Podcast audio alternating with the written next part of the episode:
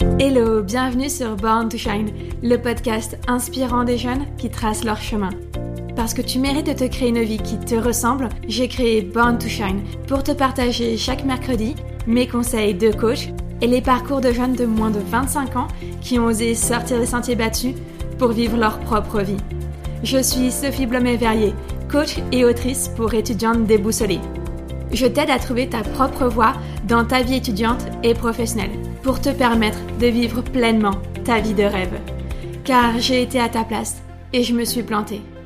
En terminale, entre la pression pour réussir chaque trimestre et le bac, je me suis sentie débordée et incapable de faire moi-même un choix d'études supérieures. Alors j'ai suivi l'avis de mes parents et ça a été ma plus grosse erreur. Quelques mois plus tard, j'ai compris qu'il n'y avait que moi qui pouvais savoir ce qui me correspondait vraiment. Et j'ai osé me réorienter dans les études de mon choix. Depuis que j'ai trouvé ma voie, je vis chaque jour ma vie de rêve. Alors j'aimerais que mon expérience et celle des jeunes que j'invite sur le podcast te servent pour t'éviter de faire les mêmes erreurs et enfin te créer ta vie de rêve. Si l'épisode te plaît, n'hésite pas à me laisser un commentaire sur Apple Podcast, c'est le meilleur moyen de me soutenir et en plus c'est simple et rapide à faire. Maintenant, installe-toi confortablement et prépare-toi à te créer une vie sur mesure.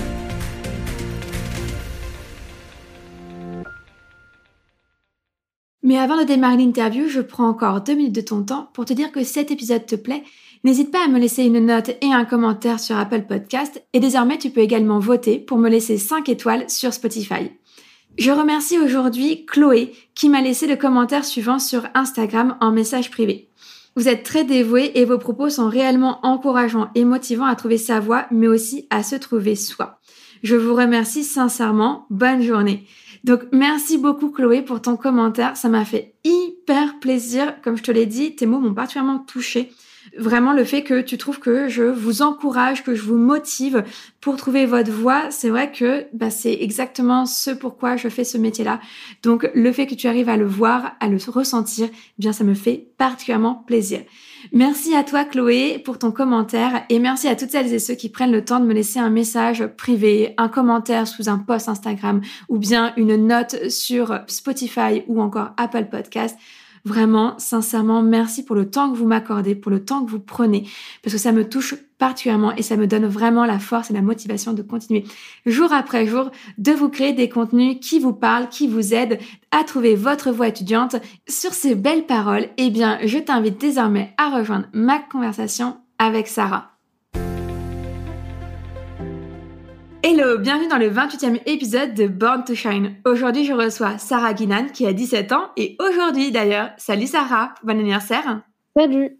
Alors, je te reçois aujourd'hui car tu es non seulement lycéenne en première, mais aussi fondatrice de la Virtual Class, des classes virtuelles lancées dès mars 2020, donc pendant le premier confinement, qui avaient pour but d'aider les étudiantes dans leur scolarité. Dans cet épisode, tu vas nous raconter comment et pourquoi tu as décidé de lancer ce projet bénévole de soutien scolaire alors que tu étais toi-même en troisième. Tu vas nous parler de ton parcours scolaire, du déclic que tu as eu et de comment tu en es arrivé là. Tu es prête? Oui, c'est parti. Alors, pour commencer, est-ce que tu pourrais nous parler un petit peu de l'environnement dans lequel tu as grandi, l'éducation que tu as reçue, ta famille, un petit peu tout ça, s'il te plaît? Alors, j'ai grandi dans une famille avec euh, deux frères et sœurs, donc j'étais l'aînée. Et euh, du coup, j'ai toujours eu un peu ce rôle-là de devoir montrer l'exemple. Donc après, je sais pas si ça a eu une influence du coup sur euh, ce que je suis aujourd'hui. Et euh, même mes parents m'ont toujours en fait poussé bah, pour aller plus loin, etc. Alors en troisième, j'étais aussi bien accompagnée, mais voilà, je pense qu'en fait mon éducation n'a pas eu un trop grand impact euh, sur là où j'en suis. C'est vrai que l'environnement familial dans lequel j'étais et aussi mon statut, vu que j'étais l'aînée, a peut-être fait que voilà, j'étais ambitieuse et que je visais haut et que j'avais aussi euh, une certaine euh, une certaine responsabilité. Ah, c'est top, bravo. D'ailleurs, tu nous as un tout petit peu parlé du coup de tes parents en nous parlant de, des valeurs qui t'avaient transmis. Est-ce que, euh, au-delà des valeurs qui t'ont transmis, est-ce qu'il y a des enseignements particulièrement importants dans, dans, ta, dans ton caractère, dans ta personnalité, dans ta façon d'être aujourd'hui, qui euh, te semblent être euh, voilà significatifs? Je pense que le plus grand enseignement que j'ai pu tirer de mes parents, c'est le regard des autres. Quand j'étais jeune, j'étais très soucieuse du regard des autres, etc. C'était vraiment un poids pour moi et c'était limite comme si je, des fois, je faisais des actions en fonction de ce qui était acceptable par la société ou autre. Et en fait, mes parents m'ont toujours dit que, bah, en fait, ce qui comptait, c'était mon avis. Et euh, bah, le, le, reste, en fait, on... enfin, ça importait peu finalement. Et du coup, j'ai pris un peu de temps euh, pour me détacher de ce poids-là finalement et de me concentrer sur uniquement ce qui, ce qui m'importait. Et même là, en fait, je continue de travailler, mais je pense que ça a vraiment été un, grand enseignement euh, significatif dans le forgement de ma personnalité aujourd'hui, je pense. Ah ouais, carrément, mais c'est incroyable parce que t'es quand même. Enfin, moi, je, trouve ça incroyable qu'il t'ait transmis ça, que tu l'aies, euh, oui, que tu l'aies pris en, en, main finalement leur enseignement parce que t'es quand même assez jeune, je trouve encore, pour avoir réussi à te détacher effectivement du, poids du regard des autres et de l'impact finalement que ça peut avoir sur euh, bah, tes choix euh, de vie, de scolarité, euh, d'amis, d'amitié aussi parfois, etc. Donc c'est super que que tu aies conscience de ça et qu'il t'ait donné ça, qu'il t'ait transmis ça. Ça c'est un, un, bel enseignement, je trouve. Donc bah, indirectement, merci à eux si tu es d'accord, on va passer à la deuxième partie du, podcast. J'aimerais en savoir plus sur euh, ton parcours scolaire avant qu'on parle un petit peu donc de la classe virtuelle, mais également d'une petite surprise que tu nous as euh, réservée dans la troisième partie du podcast. Alors, dans cette deuxième partie, est-ce que tu peux nous raconter un petit peu quel a, quel a été le parcours scolaire que tu as eu à partir de la troisième, tu sais, les premiers choix d'orientation finalement? Alors, mon parcours scolaire est finalement très simple, hein, parce que je suis grand première, donc on n'a pas eu l'occasion de faire des choix assez déterminants.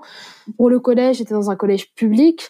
Bon, j'avais des, des bons résultats, etc. J'étais motivée. Par contre, je savais vraiment pas quoi faire plus tard. C'est-à-dire que j'étais vraiment quelqu'un qui hésitait entre le littéraire et le scientifique, qui sont deux choses totalement opposées. Finalement, en seconde, j'ai changé d'établissement, de, enfin, j'ai changé de secteur tout simplement. Je suis allée dans un établissement privé. Et pendant l'année de seconde, on a dû, en fait, euh, on a été un peu précipité et poussé à faire des choix d'orientation pour choisir des spécialités. Et euh, du coup, euh, après avoir discuté avec plusieurs étudiants qui ont fait des études en sciences ou, ou autres, j'ai pu du coup choisir le domaine des sciences, ce qui m'a amené à choisir les spécialités maths, physique et SVT. Et cette année, je suis en classe de première, comme tu le disais au début du podcast. Et euh, bah, pour l'instant, voilà, j'aime bien ces spécialités. Si je devrais me projeter un peu, je pense pouvoir euh, abandonner la spécialité SVT en terminale euh, afin de me diriger vers des études scientifiques, notamment des prépas euh, dans le post-bac. Ok, très bien. Et d'ailleurs, alors j'ai plusieurs questions par rapport à ça. Tu dis que tu as rencontré des étudiants qui avaient plutôt fait des études scientifiques pour te permettre d'affiner de, ton choix. Est-ce que tu as aussi rencontré des étudiants qui avaient fait des études littéraires pour contrebalancer un petit peu dans ton, dans ton choix, avoir deux sons de cloche? Oui, j'en ai rencontré. J'en ai rencontré tout simplement parce que euh, les professeurs de la classe virtuelle ont été nombreux à faire, avoir fait tout simplement des études littéraires, donc des prépas littéraires, etc.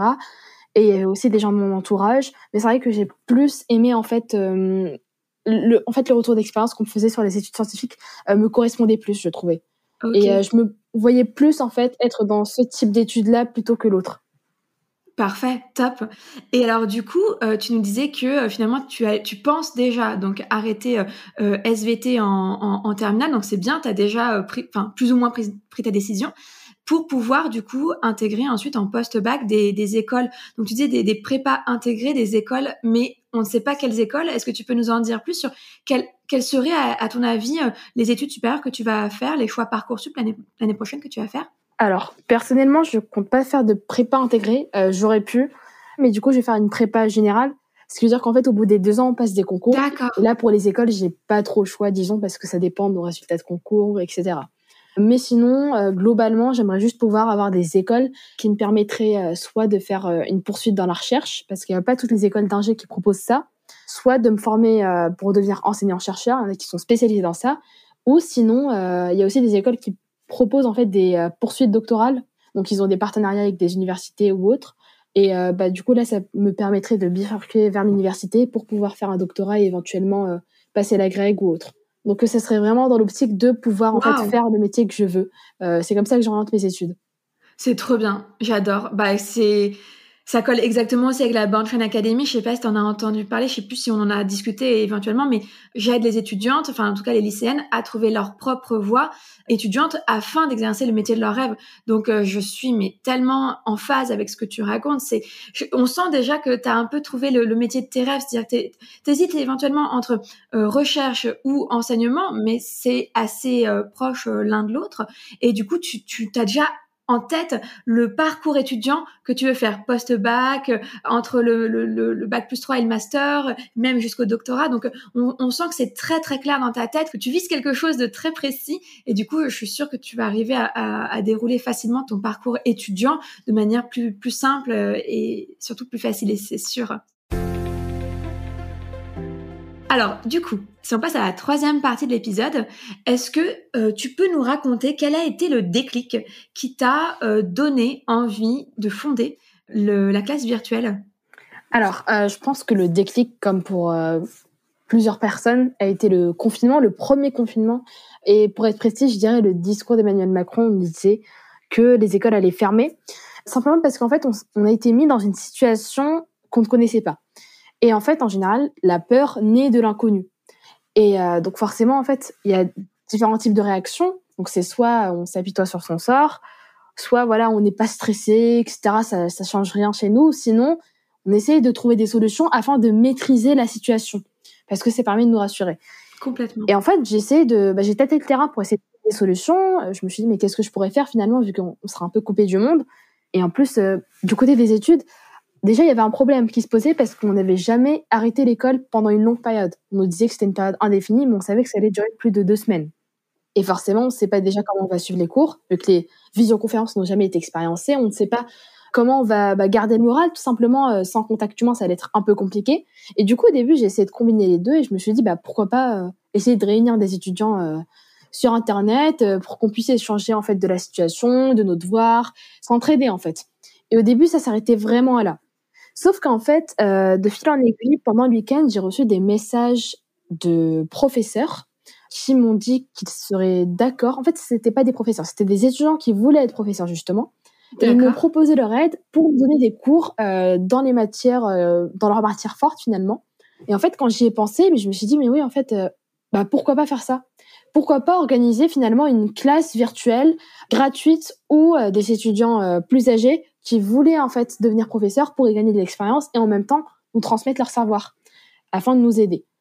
Et du coup, en un week-end, euh, bah, on en a discuté, on a concocté un planning qui, va, qui allait en fait de 9h à 17h, et on a commencé le lundi même. Donc en fait, ça s'est fait très rapidement, et c'est pour ça que je parlerai même de déclic, parce que voilà, ça n'a pas été une, une décision euh, qui a été prise sur le long terme, ça a vraiment été euh, du jour au lendemain, euh, on avait déjà commencé, donc ça allait très vite, et j'ai même pas eu le temps de me rendre compte finalement. Alors, mais c'est génial, c'est incroyable. Mais alors, j'ai plusieurs questions. Alors déjà, tu dis 9h, 17h, mais du coup, vous aviez plus du tout cours à ce moment-là, parce que normalement, il y avait, bon, sauf les deux premières semaines où il y a vraiment eu un temps off, mais il me semble, mais après, il y avait quand même cours. Donc voilà, au début, ça a été de 9h à 17h parce qu'il y avait plus du tout cours. Au début, oui. Au début, il n'y avait pas cours. Euh, il y a des professeurs qui ne donnaient plus de signes de vie parce qu'ils savaient pas utiliser euh, l'informatique, etc. Donc disons qu'en oh fait, on voilà, on n'avait pas trop de charges de travail à côté et il y avait aussi euh, l'école directe et Pronote qui crachait euh, parce qu'il y avait trop de connexions. Donc on n'a pas été trop dérangé sur, pendant ce moment. Et en fait, après, quand on a commencé les cours en visioconférence, fallait faire un choix. C'était soit on venait à la classe virtuelle, soit on venait à ses cours. Donc à un moment, on a commencé à alléger, le planning et à choisir des créneaux qui étaient susceptibles d'être libres. Donc voilà, c'est pour ça que pendant le premier confinement, ça a bien marché, mais aujourd'hui, voilà, on propose plus des cours tous les jours, tout simplement parce qu'on a la cours, euh, que ce soit en présentiel ou en visioconférence, mais on a tout le temps cours. Donc c'est pour ça que maintenant on le fait dans, durant, durant les vacances parce que là on est sûr de pas avoir de cours quoi. Oui, c'est ça. En fait, euh, si je me souviens bien de ce que tu m'as expliqué, ça a duré. En fait, vous avez lancé ça. Enfin, tu as lancé ça en mars. Ça a duré jusqu'au mois d'août. Donc, en fait, dès qu'il y a eu la reprise aussi des cours, vous avez allégé un peu les plannings. Euh, et puis maintenant, vous le proposez que pendant les vacances. C'est ça, oui. oui. Ok. D'ailleurs, du coup, tu parlais d'instinct tout à l'heure. Donc, ça m'a, ça m'a donné envie de te poser une deuxième question parce que quelles sont les premières actions que tu as mis en place pour lancer ça, est-ce que tu as demandé euh, l'avis de tes parents, l'avis de, de, copines, de copains de ta classe de troisième? Parce que je sais que tu as aussi un studigramme. Est-ce que tu avais déjà un studigramme qui était aussi connu que ça? Et du coup, tu as demandé l'avis sur ton studigramme. Enfin, quelle a été la première action que tu as mise en place pour euh, créer et lancer ces classes virtuelles? En fait, l'annonce n'était même pas terminée. Hein. Il venait juste d'annoncer que les écoles étaient fermées. J'ai pris mon téléphone.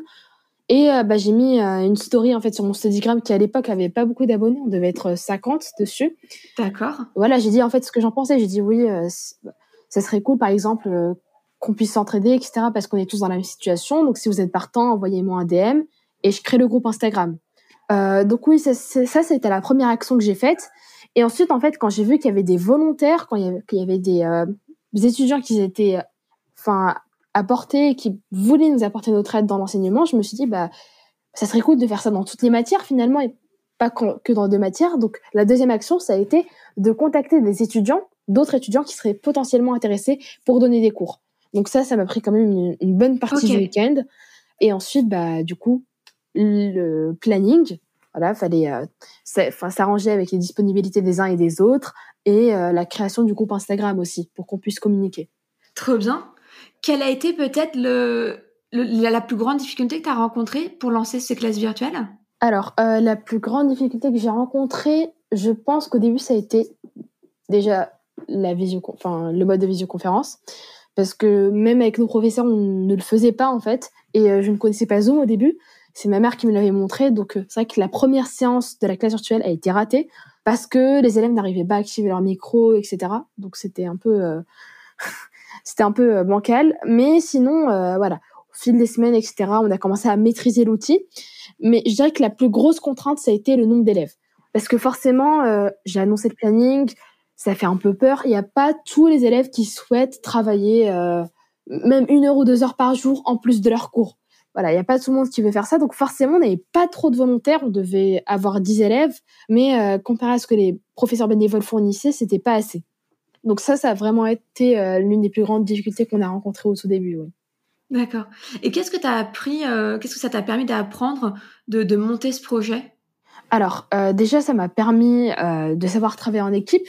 On faisait déjà au collège avec les travaux de groupe, etc. Mais là, ça a vraiment été vraiment formateur parce que ben, on était une petite équipe finalement et fallait en fait fallait s'arranger avec les autres, voir ce qui leur correspondait et essayer de mettre tout le monde d'accord finalement. Et on faisait des appels pour organiser ça. Ça m'a également appris en fait finalement à gérer un projet parce que voilà, ça peut paraître petit finalement, mais c'est quand même beaucoup d'organisation. Donc euh, créer des formulaires, euh, voir les statistiques, gérer un serveur Discord aussi parce qu'en fait finalement on est passé sur Discord et euh, essayer de répondre aux demandes de tout le monde. Donc ça, ça a été du niveau de la gestion de projet. Je pense que ça a été aussi euh, essentiel. Ça m'a également beaucoup aidé euh, au niveau de la prise de parole. J'étais pas forcément timide au collège, je, participais beaucoup, etc. Mais c'est pas pareil que de parler en fait devant un grand public. Quand on parle en classe, c'est pas la même chose. Donc déjà, j'ai pu améliorer la qualité de mon langage. Et comme on organisait des portes ouvertes, par exemple, avec une cinquantaine de personnes, bah, c'était moi qui devais parler. D'accord. Forcément, ça a permis. En fait, j'ai, comme j'ai eu l'habitude de parler devant beaucoup de personnes, j'ai eu moins peur de prendre la parole en public. Donc, par exemple, avant, j'étais stressée pendant les exposés, même si j'avais pas de mal à, m'exprimer devant des gens. Et maintenant, disons que je suis moins stressée. Parce qu'en fait, quand, si on peut faire plus, on peut faire moins. Donc là, ça a vraiment été aussi euh, quelque chose de super positif de mon côté.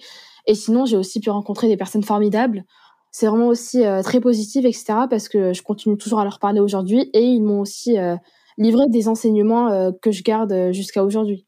Trop bien, c'est génial. Franchement, c'est, enfin, comme tous les, les projets, c'est très formateur. Tous les projets bénévoles, solo qu'on lance quand on est jeune, c'est quand même très, très formateur. Aujourd'hui, les classes virtuelles, c'est quoi? Donc, tu nous as dit déjà que c'était pendant les vacances, mais c'est combien d'élèves? Quelle matière? De quelle heure à quelle heure? Est-ce que tu peux nous en dire plus, par exemple, pour la prochaine classe virtuelle? Ok, alors faites ceci. Euh, les classes virtuelles, du coup, c'est des stages de révision pendant les vacances. Mais euh, récemment, c'est également des oraux blancs. Donc, euh, que ce soit du bac de français ou bah, prochainement du grand oral. Et ces oraux-là, du coup, ça se fait soit pendant les vacances, donc pendant les week-ends généralement, ou pendant les week-ends hors vacances scolaires. Alors, au niveau de la période, en général, c'est toujours les vacances d'été, les vacances de la Toussaint, voire les vacances de Noël, parce qu'en fait, on a un problème avec la concordance des zones. Et comme on veut pas voilà discriminer une zone, on est obligé de trouver des vacances en commun. Et les vacances d'avril, malheureusement, ne sont pas communes. Après, sinon, au niveau des élèves et des professeurs, on a une quinzaine de professeurs. Et en tout, si je cumule toutes les inscriptions, on a dû avoir une centaine d'élèves qui ont été inscrits en tout. Mais le problème, c'est que quand on fait le bilan actif-inactif, il y en a beaucoup qui ne tiennent pas leurs engagements. Donc, pour être réaliste, je dirais que en une séance de cours avec la virtual class, on a entre 5 et 15 élèves, généralement. Ouais, mais c'est toujours comme ça sur les euh, tout ce qui est gratuit. En final, tu as euh, beaucoup de gens qui s'inscrivent parce que c'est attirant, qui euh, sur le coup se disent oui, bah cette fois-ci je vais faire un effort, je vais venir. Tu as un noyau dur qui est là à toutes les séances, j'imagine, et puis tu as un, noyau qui va graviter autour de ce noyau dur et qui va alterner. Et puis au final, tu as peut-être quoi Un tiers de, de présence parmi les élèves, un quart, un tiers? Oui. C'est en général les statistiques qu'on observe sur les événements gratuits en ligne. Mmh. Ok. Donc, euh, une, tu as dit une quinzaine de, de, profs et une centaine d'élèves inscrits après qui, qui vont, qui viennent, euh, qui s'inscrivent ou qui sont inactifs, comme tu disais, enfin, qui sont actifs ou inactifs, comme tu disais. C'est ça? Sur les vacances scolaires ou les week-ends, les grands oraux, enfin, le, le grand oral du bac et, euh, et les oraux de, de français. Oui, c'est ça, oui. Ok. Donc, finalement, aujourd'hui, c'est plutôt un programme pour les premières et les terminales. Alors, les terminales, ça sera l'année prochaine qu'on fera le grand oral. Euh, mais cette année, c'est vraiment sur euh, les premières, du coup. Mais du coup, tu parlais du grand oral Oui, parce qu'on compte le faire, du coup, l'année prochaine. Ah, d'accord, c'est en prévision. D'accord, Oui, c'est en prévision. Pour l'instant, on l'a pas fait. Mieux. Mais au niveau de l'organisation, ça serait euh, la même organisation pour, que pour les euros blancs du bac de français. Ok, oui, effectivement, parce que tu m'expliquais un peu en off tout à l'heure que finalement, tu as commencé euh, à lancer ça quand toi, tu es toi-même en troisième avec euh, d'autres élèves de ton même niveau, de troisième, et finalement, vous vous suivez d'année en année. Donc, l'année dernière, c'était ce niveau seconde, cette année, c'est niveau première, et donc l'année prochaine, ce sera finalement niveau terminal. C'est ça? Oui, c'est ça, oui. Ok, donc cette année, si d'autres premières veulent euh, travailler sur leur révision et préparer leur oral de français, eh bien, euh, c'est le bon moment pour s'inscrire en février à la prochaine euh, session. Exact. Alors, à la sortie de l'épisode du podcast, on sera le 23 février, mhm. ce qui veut dire que ça sera trop tard de s'inscrire pour la première session des vacances, donc du 19 au 20 février. Mhm. Par contre, il serait possible de s'inscrire pour la dernière session des euros blancs, qui est celle du 26 et du 27 février 2022. Tu dois faire un choix d'orientation, mais tu ne sais pas comment faire Par quoi commencer Que rechercher Et comment être sûr de faire le bon choix? Bref, autant de questions qui t'empêchent d'avancer. Mais c'est normal que tu te sentes complètement perdu, car personne ne t'a dit quelle méthode suivre pour faire le bon choix d'orientation. C'est pourquoi j'ai créé un quiz rapide, facile et fun à faire, pour savoir quelle stratégie tu dois adopter pour trouver ta voie étudiante et faire sereinement ton choix d'orientation. Prête à prendre ton avenir en main? Alors fais dès maintenant le quiz Quelle stratégie pour trouver ma voie étudiante? Sur borntoshine.fr. Découvre ta réponse et reçois en bonus toutes les étapes à suivre pour appliquer ta stratégie. Pour sortir du labyrinthe de l'orientation et t'épanouir dans ta vie, rendez-vous sur borntoshine.fr. Je disais que tu avais une petite surprise dont tu allais nous parler juste après. Au-delà, donc, tu as, commencé en fait finalement en troisième en lançant ce projet-là. Et je crois que ça t'a donné envie de lancer un autre projet, mais plus personnel cette fois-ci, qui, qui t'impliquait uniquement toi. Est-ce que tu peux nous en parler un petit peu, s'il te plaît? Euh, Oui, bah, en effet, en fait, j'ai beaucoup aimé euh, cette expérience-là, en fait, euh, de voir l'évolution d'un projet, de le gérer, etc. Et en fait, j'écoutais beaucoup de podcasts à l'époque donc comme le tien, etc. Et je me suis dit, mais pourquoi pas moi finalement? Du coup, j'ai commencé à, à, me poser des questions sur ce qui me plaisait, mes intérêts personnels, et euh, je me suis dit que ce serait intéressant du coup de, mêler mes passions, mes intérêts personnels, mais également bah, mes projets euh, d'orientation, qui sont les sciences. Et du coup, j'ai décidé de créer un podcast toujours dans l'optique du coup euh, finalement d'aider, vu que voilà, je, me suis dit ça sert à rien de compliquer les choses si personne ne les comprend. Et euh, dans mon podcast, c'est vraiment de la vulgarisation scientifique. Et le slogan, c'est le premier podcast scientifique pour les jeunes, par les jeunes, parce que je fais intervenir des jeunes dans mon podcast. Et le but, c'est vraiment de rendre la science accessible pour tous, finalement. Vu qu'on en parle souvent, mais... Euh, c'est super. C'est vrai qu'il y a beaucoup de notions qui passent dans les revues scientifiques ou à la télé qu'on comprend pas nécessairement et qui sont pourtant simples, et d'autres qui sont, euh, qui sont expliquées avec des mots complexes qu'on pourrait simplifier au final. Donc le but de ce podcast, c'est vraiment de simplifier les choses, de les vulgariser et également de s'intéresser finalement euh, à d'autres euh, d'autres choses annexes aux sciences, comme par exemple l'histoire des sciences. Voilà, et quand je parle de l'histoire des sciences, étant donné que je suis un peu féministe, j'aime beaucoup aussi parler de l'histoire féminine des sciences, euh, notamment avec l'effet Mathilda, car elles sont nombreuses, mais on en parle très peu au final. Donc c'est pour ça que j'ai une série dans mon épisode, enfin dans mon podcast tout simplement, avec un épisode dédié à une femme de l'ombre, parce que moi je les appelle comme ça du coup, qui a fait une découverte scientifique et qui n'a soit pas été récompensée ou soit pas été reconnue, ou du moins trop tard. C'est génial, j'adore le, concept. Surtout quand ça parle aussi de femmes. Tout ce qui est simplification, entre guillemets, vulgarisation, j'aime beaucoup. Mais là, en plus, quand ça met des femmes en avant, j'adore. Euh, tu nous disais que finalement, ça a été un, un projet lié à ton orientation? Est-ce que euh, c'est venu au moment où tu réfléchissais entre orientation euh, littéraire et ou scientifique, et donc on va dire en, seconde, ou est-ce que c'est venu euh, après pour comment peut-être te servir d'un projet qui te permettrait d'être un tremplin vers ton vers, les études supérieures et donc ton recrutement après parcours, enfin via parcoursup? Alors, je pense que ça a été un peu de pour le podcast Kezako, il y a déjà l'orientation qui a joué. Parce que forcément, en fait, euh, quand on a rédigé un parcours motivé, il faut avoir des arguments. Et je me suis rendu compte au final que oui, c'est vrai que je lisais des revues scientifiques à côté ou que, je pouvais participer euh, à des événements, etc. Mais finalement, ça ne prouvait rien parce que tout le monde pouvait le faire et puis euh, certains pouvaient mentir. Alors qu'en fait, la création d'un podcast, ça témoignait vraiment d'un engagement et d'un investissement dans les sciences. Et puis d'un autre côté, ça permettait également pour moi d'avoir un bagage scientifique parce que mine de rien, en fait, quand on prépare un épisode de podcast, je pense que tu dois le savoir, c'est beaucoup de travail en amont. Et même si on parle que de deux, trois choses, à la fin, euh, on a appris beaucoup de choses sur le terrain. Donc ça me fait, euh, enfin ça me donne des nouvelles connaissances en sciences qu'on n'apprend pas forcément à l'école parce que c'est vrai que je traite pas les chapitres qu'on voit en classe. Donc c'est vrai que oui, au niveau de l'orientation scolaire, je pense que ça m'aidera beaucoup euh, déjà pour moi, donc pour avoir des connaissances etc. Mais également pour le dossier parcoursup parce que je pense que ça pourrait permettre de me démarquer finalement et également de montrer que j'ai un véritable intérêt pour les sciences et que c'est pas juste une matière que je suis comme ça euh, pour les cours euh, et, puis ça s'arrête là. Absolument, ouais. effectivement, tu viens de, de parler de certaines euh, clés euh, que tu utilises et que enfin, que je partage également dans ma méthode donc de la Bornstein Academy pour aider justement les étudiantes à euh, créer euh, et écrire un projet de formation motivé qui soit personnalisé et qui soit finalement euh, à, la fois original et, et, vraiment impactant pour retenir l'attention des, des recruteurs. Donc je, je, vois que tu as les clés également, donc c'est super chouette. Je suis sûre que effectivement tu vas réussir à décrocher des écoles de, de ton choix, de tes rêves, pour faire effectivement les études que tu souhaites vraiment, parce que tu as tu les as, ces clés, ça se voit, ça se sent. Merci. Tu l'as lancé en septembre, il me semble, enfin à la rentrée, il me semble, de cette année. Je l'ai lancé bah, dans ces eaux-là, en fait, je l'ai lancé en juillet 2021. C'est ça, donc entre la seconde et la première. C'est ça, oui. Bah du coup, euh, pile poil avec le choix d'esprit. Super. Et alors, euh, du coup, quelle a été la première action que tu as mise en place pour te lancer? Si tu devais donner certains conseils à, des jeunes de ton âge euh, qui hésitent à, à Comment lancer un podcast pour se démarquer dans leur candidature finalement? Alors, le premier conseil que je donnerais, c'est de ne pas lancer un podcast que pour la candidature, parce que déjà, ça ne marchera pas, vu qu'on n'aura pas forcément la motivation et la passion pour, euh, pour le mener. Et sinon, en fait, au niveau des conseils pratiques, faut pas avoir peur de, parler, je pense, parce que forcément, dans un podcast, la seule chose qu'on entend, c'est nous.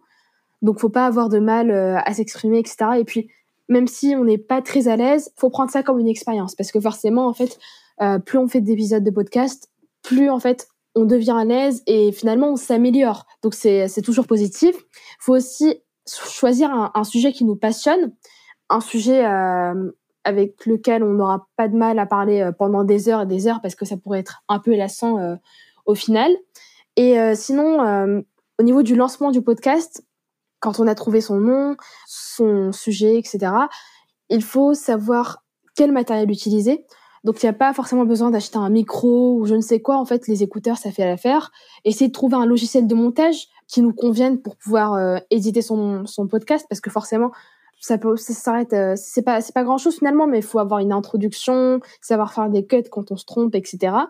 Et enfin, savoir publier son podcast.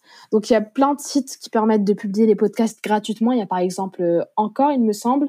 Et c'est vraiment plus facile que ça en a l'air finalement.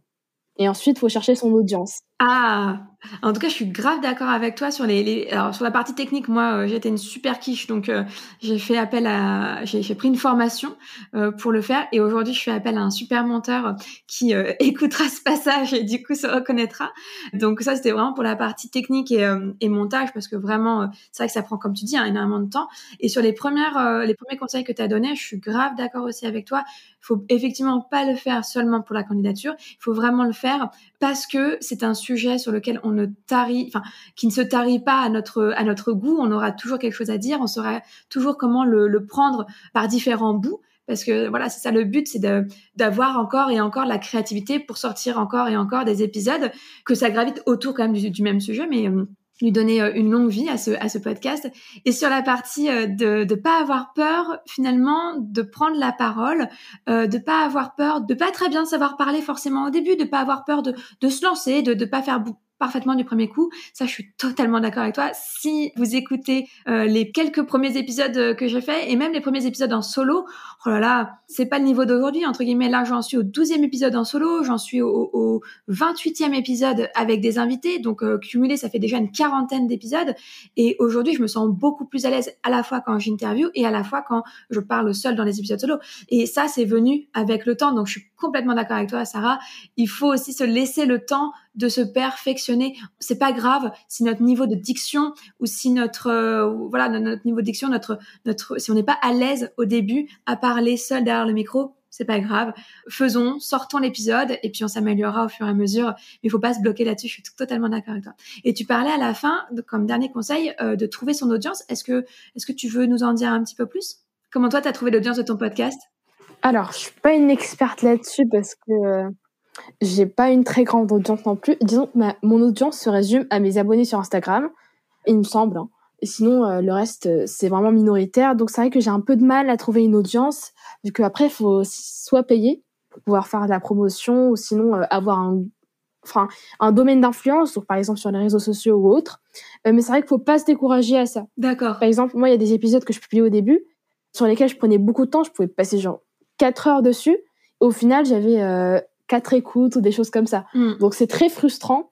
Mais par exemple, euh, il y a d'autres épisodes où vous passerez moins de temps et là au contraire vous aurez beaucoup plus de vues. Donc c'est vraiment pas représentatif de la qualité de l'épisode. Des fois ça dépend de l'algorithme, hein. on sait pas trop comment ça marche, c'est le hasard.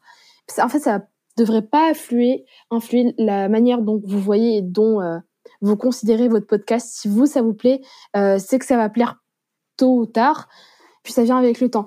Puis je pense aussi que la régularité joue beaucoup. Euh, je fais pas d'épisodes de podcast très régulièrement, donc euh, forcément je baisse dans les classements euh, très souvent. Ouais, d'accord, ok. Mais par exemple, si vous êtes actif et que vous produisez euh, des épisodes de podcast avec un minimum de qualité, je parle pas de qualité sonore ou autre, mais au niveau du contenu, ça va finir par être écouté parce que forcément il y aura une demande. Il y a forcément des gens qui seront intéressés par ce que vous dites. Donc, euh, au niveau de l'audience, c'est vrai que c'est important parce que si on fait un podcast, c'est pour être écouté, mais il faut pas, euh, faut pas s'arrêter à là en fait. Ouais, je, suis d'accord avec toi. Il faut pas croire que euh, si on, mais ça c'est ça c'est bon pour tout. C'est-à-dire que même une mauvaise note à l'école ou même un échec dans un projet ou là euh, quelque chose qui qui décolle pas autant qu'on le souhaiterait, euh, ça ne reflète pas qui vous êtes, ça ne reflète pas ta qualité à, toi en, tant que par exemple podcasteuse, etc., etc.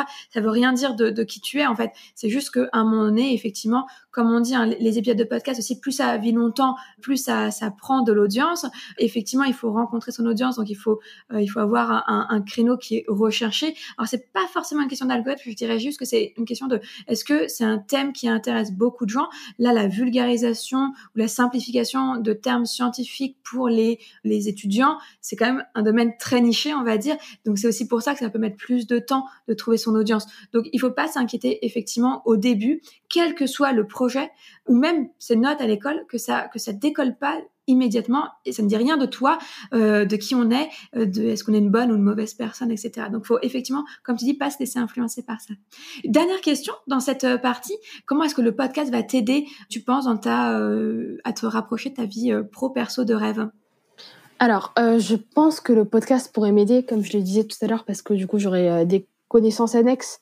Et je sais dans les études supérieures, on nous le dit, on nous le redit, faut pas se contenter en fait de ce qu'on apprend en classe. Euh, parce qu'au final, c'est pas la réalité. Voilà, si je reste euh, sur le domaine des sciences, on nous apprend vraiment des petites choses, et si en fait on, prend du recul sur la chose, on se rend compte qu'il y a plein de choses euh, auxquelles on s'intéresse pas et qui pourtant méritent qu'on s'y intéresse. Donc je pense que déjà au niveau des connaissances, le podcast peut vraiment être un bon bagage. Et ensuite, c'est aussi le moyen pour moi de faire des rencontres. Par exemple, là, dans moins d'un mois, normalement, il y a un épisode qui sort où je suis en collaboration avec des, des chercheurs en sciences et euh, je pense que sans ce podcast, j'aurais jamais eu l'occasion du coup de discuter avec eux génial. autour de cet épisode. Et du coup, c'est vraiment une opportunité pour moi, parce que je pourrais leur poser des questions sur leur métier, mais également sur d'autres choses à propos des sciences. Et euh, oui, je pense que vraiment au niveau de l'orientation, étant donné que c'est ça cible le même domaine, ça peut vraiment m'aider parce que ça m'apprend des choses et puis on peut faire des rencontres finalement. Et même au niveau du dossier Parcoursup, comme je le disais tout à l'heure, je pense aussi que ça peut euh, bah, permettre tout simplement euh, à ma personne d'être valorisée grâce à ce podcast. Donc oui, je pense que ça peut m'aider sur plusieurs aspects au niveau de mes études. On va passer à la dernière partie de l'épisode. J'ai quatre questions pour toi assez simples. Alors la première, quel serait le conseil que tu donnerais bah, aujourd'hui à une jeune de ton âge qui aimerait lancer un projet qui lui tient à cœur, alors que ce soit du soutien scolaire ou alors un podcast? Alors le premier conseil que je lui donnerais, c'est de bien s'entourer, parce que si c'est un podcast, je pense qu'on peut le faire tout seul, mais par exemple si c'est des projets avec une plus grande ampleur, il faut vraiment bien s'entourer. Déjà moralement et mentalement, ça fait du bien de savoir qu'on n'est pas seul dans l'aventure et que finalement il y a des gens qui sont là pour nous épauler. Euh, mais également côté pratique parce que on peut euh, voilà s'appeler euh, pour faire des plans d'action, on peut s'aider au niveau de l'organisation, etc. Donc c'est super pratique. Et ensuite, deuxième conseil très important, c'est ne pas s'auto-restreindre. Donc il y a beaucoup de fois en fait où on peut se dire non mais c'est trop, je peux pas faire ça, etc. je suis trop jeune ou je suis pas assez bonne dans ça mais en fait la seule limite je dirais que c'est notre cerveau donc faut vraiment pas s'arrêter là et puis tant qu'on n'a pas essayé en fait on peut pas savoir si on en est capable ou pas donc autant essayer comme ça on sait si euh, finalement on peut le faire ou pas et puis euh, on, on perd jamais rien Complètement.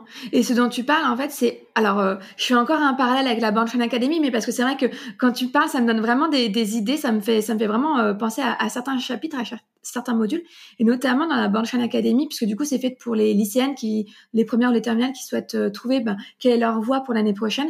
Eh bien, c'est de ça dont on parle, c'est exactement de ça dont on parle dans le premier module. C'est justement comment est-ce qu'on apprend à, à, à dépasser ses peurs, écouter son intuition pour finalement trouver sa propre voie étudiante. Parce que quand tu parles de se restreindre, de se mettre des blocages pour euh, oser faire ce qui nous plaît, que ce soit dans un projet personnel ou finalement dans ses études, eh bien euh, la, la, première barrière, c'est nos croyances limitantes, c'est euh, nos peurs pour nous empêcher finalement, que tu le disais tout à l'heure, de, de, faire des études qui vont te mener à ta vie de rêve. Donc je suis complètement d'accord avec quand, quand tu dis que notre esprit est finalement notre premier, la première raison qui peut nous faire échouer. Voilà, finalement. Donc, je suis complètement d'accord avec toi. Merci.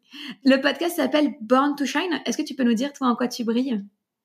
Pour Born to Shine, je dirais que ça serait peut-être euh, au niveau de mon engagement. Parce qu'en fait, j'aime beaucoup m'engager, etc. Ça prend du temps, mais finalement, en fait, ça me fait vraiment plaisir et c'est ce qui me permet de m'épanouir. Euh, je pourrais citer des exemples. Donc, déjà, il y a la Virtual Class. J'ai également rejoint l'Assemblée citoyenne locale de ma ville, une association humanitaire écologique, UMECO, je ne sais pas si vous connaissez et également le podcast. Donc ça, c'est un peu plus indirect, euh, mais euh, c'est toujours dans cette optique-là. Donc oui, je pense que si je brille, ça serait plutôt dans, dans ce point-là, parce que sinon, après, voilà, je suis vraiment une fille euh, tout à fait normale, et puis je vais à l'école, je rentre chez moi, je fais rien de plus sinon. Donc tu es extrêmement investi, engagé dans tes projets, c'est ta façon voilà, de briller. Ok, super. Pour clore l'épisode, j'aimerais bien que tu nous dises deux choses. Donc la première, euh, est-ce que tu peux nous recommander quelque chose, quelqu'un, donc que ce soit un artiste, un musicien, ou alors à l'inverse, c'est quelque chose, un livre, un film, peu importe, euh, quelque chose que tu as aimé et que tu aimerais nous faire découvrir aujourd'hui? Alors, si j'aurais quelque chose à vous recommander, ce sera un livre. Alors, je pourrais pas donner un avis très complet dessus parce que je suis en train de le lire, euh, mais c'est un livre encore une fois, de vulgarisation scientifique, qui s'appelle L'univers à portée de main, écrit par Christophe Galfard. Trop bien. Et il a été élu meilleur livre de science par la rédaction du magazine Lire, euh, il n'y a pas si longtemps que ça. Ok. Et en fait, le livre est très pertinent parce qu'en fait, la manière dont c'est raconté est assez originale, c'est-à-dire qu'on n'énonce pas juste des faits scientifiques en vrac, mais euh, il y a un récit et euh, au long du récit, on a des données scientifiques, mais qui font sens finalement à l'histoire. Donc finalement, on apprend sans vraiment s'en rendre compte. Donc je pense que c'est vraiment intéressant pour euh, pour les personnes qui voudraient en apprendre euh, plus sur euh, sur la science, sur l'univers, le système solaire et même au-delà de de notre système. Euh, sans vraiment se prendre la tête. Après bon, il est un peu gros, c'est un, un, pavé, il doit faire 500 pages, mais euh, je pense que ça se lit plutôt vite. Ok, trop bien. Bah super sympa, merci beaucoup de nous avoir recommandé ça. Et enfin, toute dernière question. Si on veut te retrouver, écouter ton podcast, rejoindre les classes virtuelles, te suivre, où est-ce qu'on va Où est-ce qu'on va pour te contacter et te suivre? Alors, euh, je pense que le plus simple, ça serait d'aller sur mon compte Studygram, où euh, du coup dans ma bio, il y a vraiment les liens de, de tous mes différents comptes et sites. Et du coup, mon compte Studygram, c'est euh, flawless, donc F-L-A-W-L-E-2-S, tiré du bas studies, donc euh, comme en anglais. Et en fait, sur ce compte-là, quand vous allez dans le lien dans ma bio, vous avez euh, le lien de mon site euh, de podcast. Et en fait, dans ce site-là, vous aurez du coup toutes les plateformes sur lesquelles vous pourrez écouter mon podcast du coup Kizako. Il y a également un lien vers le site de la classe virtuelle. Et là encore, vous aurez le lien du formulaire d'inscription pour les prochains oraux, etc., etc. Et euh, il y a, d'autres liens euh, qui pourront vous servir aussi, euh, avec par exemple des templates à imprimer avec des pages de garde ou autre. Mais bon, de toute façon, je pense que vous trouvez votre bonheur. Mais vraiment, si vous voulez me contacter ou, me joindre ou me suivre tout simplement, je pense que sur mon Studygram, ce sera vraiment une manière plus simple. c'est un raccourci finalement parce qu'il y a tout qui est réuni là-dedans. C'est un peu un, un compte vitrine, je dirais. Trop bien. Parfait. Ben écoutez, il n'y a plus qu'à en fait à retrouver Sarah sur Instagram, sur son compte Flawless Studygram. Merci beaucoup Sarah pour le temps que tu m'as accordé et que tu nous as accordé. C'était un plaisir de découvrir ton parcours, découvrir toutes tes initiatives. J'ai passé un super bon moment, j'espère que les auditrices aussi. Et je te remercie pour le temps que tu nous as accordé. De rien, merci à toi aussi de m'avoir accueilli ici. Je te remercie d'avoir écouté l'épisode jusqu'au bout. J'espère qu'il t'a plu et surtout qu'il t'a inspiré. Pour soutenir Born to Shine, la meilleure façon de faire, c'est de me laisser un commentaire sur Apple Podcast. Viens me raconter pourquoi tu écoutes Born to Shine et en quoi le podcast t'aide dans ta vie. Je serai ravie de te lire et de partager ton avis dans le prochain épisode. Un énorme merci d'avoir pris le temps. C'est grâce aux personnes comme toi que le podcast continue. Alors je te dis à la semaine prochaine pour un nouvel épisode.